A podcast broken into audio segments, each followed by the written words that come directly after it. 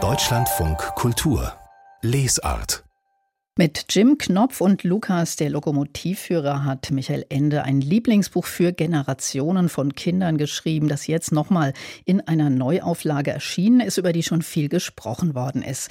Nämlich in Abstimmung mit den Erben von Michael Ende und denen des Illustrators Franz Josef Tripp hat der Thienemann Verlag das Buch überarbeitet und Begriffe und auch Stereotype, die heute als rassistisch überzeichnet erscheinen und bestimmte problematische Darstellungen gestrichen oder verändert. Wir wollen uns jetzt heute mal anschauen, wie gelungen diese Neuausgabe ist, zusammen mit der Kulturwissenschaftlerin Olaolo Fajembola, die unter anderem Antirassismus-Trainings für Kinder und Erwachsene, zum Beispiel in Kitas, durchführt und für ihre Arbeit auch schon vielfach ausgezeichnet worden ist. Hallo, herzlich willkommen. Hallo, danke für die Einladung. Ja, schön, dass Sie da sind. Sie haben sich jetzt das Buch angeguckt für uns, den neuen Jim Knopf gelesen und angeschaut. Wie ist so Ihr erster Eindruck? Wie wirken die Änderungen auf Sie? Auf jeden Fall schon ähm, endlich so, wie ich es mir auch als Kind gewünscht hätte. Also wenn ich dann das Buch zur Hand nehme und schon auf dem Coverbild die neuen Illustrationen erblickte, ne, Tim Knopf hat endlich realistische Gesichtszüge.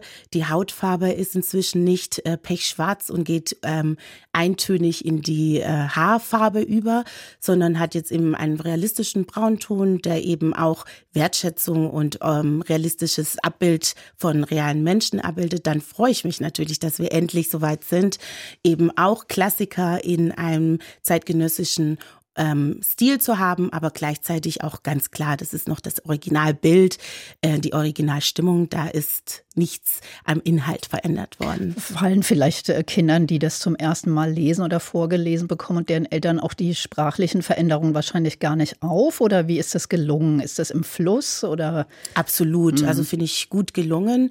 Ähm, wie gesagt, es gibt ähm, Textteile, in denen es dann darum geht. Also im Original wird noch immer sehr viel auf die schwarze Hautfarbe eingegangen und die Träne rollt über die schwarze Backe und dass da jetzt einfach das Schwarz gelöscht wird und die Träne einfach nur nur noch über die Backe rutscht, ist zum Beispiel ein Moment, da ist ja nichts verloren gegangen, sondern das ist noch im Originalfluss einfach nur ähm, zeitgenössisch und äh, mit dem Fokus auf das, worum es geht, eine traurige Moment einfach abzubilden. Mm, und ja auch immer noch eine aktuelle Geschichte. Sie haben vorhin schon gesagt, endlich ist das erschienen. Äh, hat Ihnen das zu lange gedauert? Wir haben ja immer wieder diese Debatten anhand der verschiedensten Bücher und auch bei Jim mhm. Knopf hätte das schon längst mal, wäre das schon fällig gewesen? Ja, für uns natürlich schon, die sich daran schon lange an, ähm, aufgestoßen haben. Ja, also die Kinderbuchdebatte Reloaded 10.0 würde ich jetzt sagen. Also jedes Jahr kommt mit einer eigenen Kinderbuchdebatte. Letztes Jahr ging es um Winnetou, jetzt ist es im Jim Knopf dran.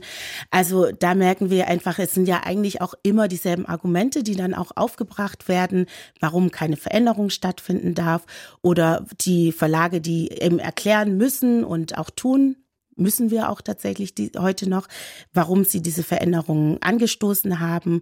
Und ähm, ich finde einfach, es wäre schön, wenn wir natürlich sehr viel schneller geschichtlich auch ähm, die Klassiker überarbeiten oder einfach mal anschauen und schauen, was von, für ein Weltbild wurde darin präsentiert, wie können wir diese zugänglich machen für die neue Generation von lesenden Kindern, die eben, auch wenn sie jetzt nicht als schwarze Person das Buch zur Hand nehmen, ähm, etwas, vielleicht diese Illustrationen befremdlich finden oder auch diese, ähm, diese Erzählung, die in der Illustration steckt, nicht verstehen und deuten können und auch rassistische Bilder und Narrative einfach neu erlernen dadurch.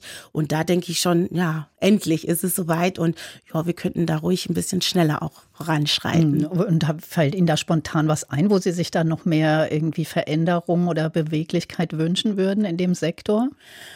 Also also es gibt ja noch wahnsinnig viele Kinderbücher, die jetzt, sage ich mal, jenseits von rassistischen Stereotypen auch Gender und wie Frauen abgebildet sind, ist ja in vielen Büchern noch unhinterfragt und äh, werden immer noch frisch fröhlich neu verlegt mit alten stereotypen Bildern. Auch da könnten Verlage sich mal dran setzen und sich ähm, diese Arbeit mal tun. Deswegen Chapeau auch an Tienemann, dass sie das wiederholt tut und inzwischen wahrscheinlich auch eine gewisse Expertise hat, die sie halt gerne auch an andere Verlage weitergeben dürfte.